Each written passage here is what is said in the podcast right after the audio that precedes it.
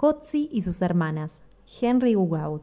Esta historia forma parte del libro Cuentos del Globo, editado por Pequeño Editor. Recomendamos escuchar esta historia a niños y a niñas a partir de 7 años. Reina la calma en el pueblo indígena. Las mujeres curten los cueros de los animales que los hombres cazaron el día anterior. Los niños juegan, los ancianos conversan sobre cuestiones del mundo. De pronto la tierra tiembla y se oscurece el cielo. No es una nube que cubre el sol, sino un gigante, tan alto que asusta a los pájaros. Encima es tonto y bruto, como todos los de su especie. El gigante se planta delante de los pobladores y gruñe. Quiero un alma. No me importa que sea de mujer, de hombre o de niño, de joven o de viejo, necesito un alma humana. Las personas se miran incrédulas, escandalizadas. El jefe se incorpora y con la mirada altiva le dice, ¿piensas que nos asustas, horrible monstruo? Te equivocas. Y además, ni siquiera eres educado, ni eres capaz de saludar antes de entrar. Así que quieres un alma? Pues ve a pedírsela a los osos. De nosotros no obtendrás más que desprecio. Con su monumental mano, el monstruo voltea al jefe, arruga su hocico con ojos malvados, se abalanza rugiendo sobre una casa vecina. Furioso, le hace polvo el techo. En un rincón, bajo una bolsa, dos jovencitas están temblando. El gigante las toma de los cabellos, las pone en sus alforjas y se aleja con pasos gigantescos. Kotzi vuelve de cazar. Trae sobre sus hombros varias presas. La gente corre hacia él y le grita la noticia: Un gigante raptó a tus hermanas. Kotzi no es uno más en su tribu. Conoce todos los secretos y las magias de sus ancestros. Es inteligente, corajudo, de naturaleza feliz. Tira su botín al suelo y sale a perseguir al monstruo raptor. Durante tres días y tres noches camina sin descanso. A la mañana del cuarto día descubre un asombroso país. El cielo está colmado de pajaritos blancos, tantos que cubren el sol. Kotzi sigue caminando hasta que llega a un pueblo. La gente lo recibe amablemente. Allí no tienen ningún problema de comida, pues se alimentan gracias a esa abundancia de pájaros. Los habitantes del lugar invitan a Kotzi a quedarse con ellos el muchacho acepta, pero, después de algunos días, los deja y retoma su camino. Una noche un humo blanco proveniente de una colina le llama la atención. Kotzi camina hacia el humo y llega hasta una cabaña hecha de ramas y follaje. En la entrada hay una mujer de rostro arrugado, cocina su comida a las brasas, le hace señas para que se acerque. Es una anciana muy extraña, por cierto.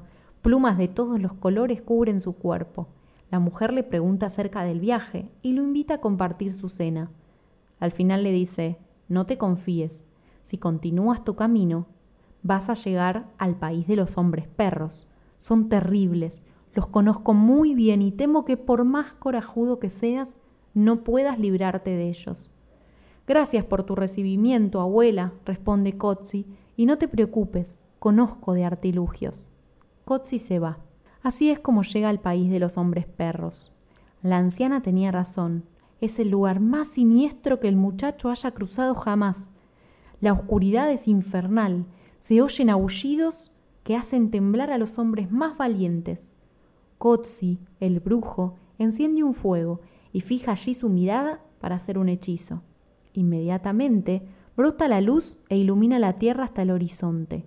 Se le presenta una casa de madera, empuja la puerta y ve a sus hermanas sentadas contra una pared, acurrucadas. Risueño les tiende la mano y las levanta. Rápido, chicas, vayámonos antes de que vuelva el gigante. Iluminados por los ojos del lince de Kotzi, los tres corren por la maleza.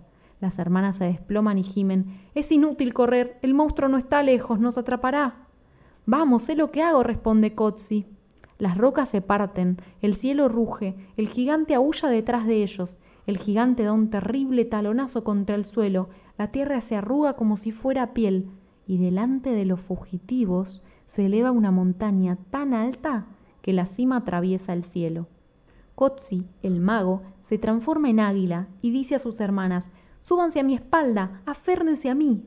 Veloz como una saeta, el águila remonta a vuelo, cuando el pájaro está a punto de superar la montaña, el gigante arroja al cielo una piedra mágica.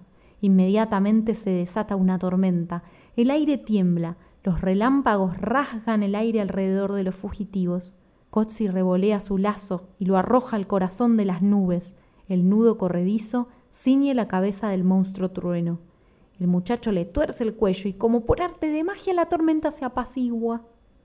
El cielo azul vuelve a aparecer, pero el gigante no está vencido. Aullando como mil huracanes, el monstruo vacía su cántaro mágico. Entonces la tierra se transforma en océano. El muchacho y sus hermanas atracan en una isla desierta. Las muchachas se quejan aún más. Kotzi no las escucha. Busca un sauce, corta una rama y la apoya sobre las olas. Entonces se tiende un puente por encima de las aguas agitadas. Kotzi y sus hermanas corren hacia tierra firme. Cuando logran llegar, es de noche. Hacen un fuego y duermen allí. A la mañana emprenden el regreso y llegan a su pueblo en horas del mediodía. Se detienen en las primeras chozas. Las casas son las mismas, pero la gente ha cambiado y sus ropas también. Un hombre les pregunta, ¿quiénes son ustedes? ¿De dónde vienen? No los hemos visto nunca por aquí. Kotzi contesta, ¿quién te crees que eres para interrogarnos así? Es a ti a quien no he visto nunca. Y señalando su casa, Kotzi agrega, mis hermanas y yo nacimos en este pueblo. Hace algunos días un gigante las secuestró y yo salí a buscarlas. El hombre los mira extrañado. ¿Qué les pasa? No pueden habernos olvidado, grita Kotzi. El hombre se rasca la cabeza, frunce el ceño. Esperen aquí, voy a preguntarle al abuelo. El hombre regresa con un anciano tembloroso y encorvado. Recuerdo, dice el anciano, cuando era pequeño, esta era mi historia preferida. La abuela me hablaba de un gigante terrible que había venido un día a reclamar un alma humana. Los hombres lo habían rechazado y el gigante se había retirado llevándose a dos muchachas. Su hermano había ido a buscarlas, pero nunca más se oyó hablar del tema. Tu historia se parece a la nuestra, responde Kotzi, pero tu edad me dice que los acontecimientos de los que hablas sucedieron hace... Kotzi, estupefacto, suspende sus palabras. El viejo dice, ¿Más de cien años, muchacho? Sí, ustedes permanecieron ausentes durante más de cien años. Una anciana, con la pipa en la mano, no se ha perdido ni una palabra de esta conversación. Una sonrisa ilumina sus arrugas. Canturrea en secreto. El tiempo no existe. El tiempo no existe.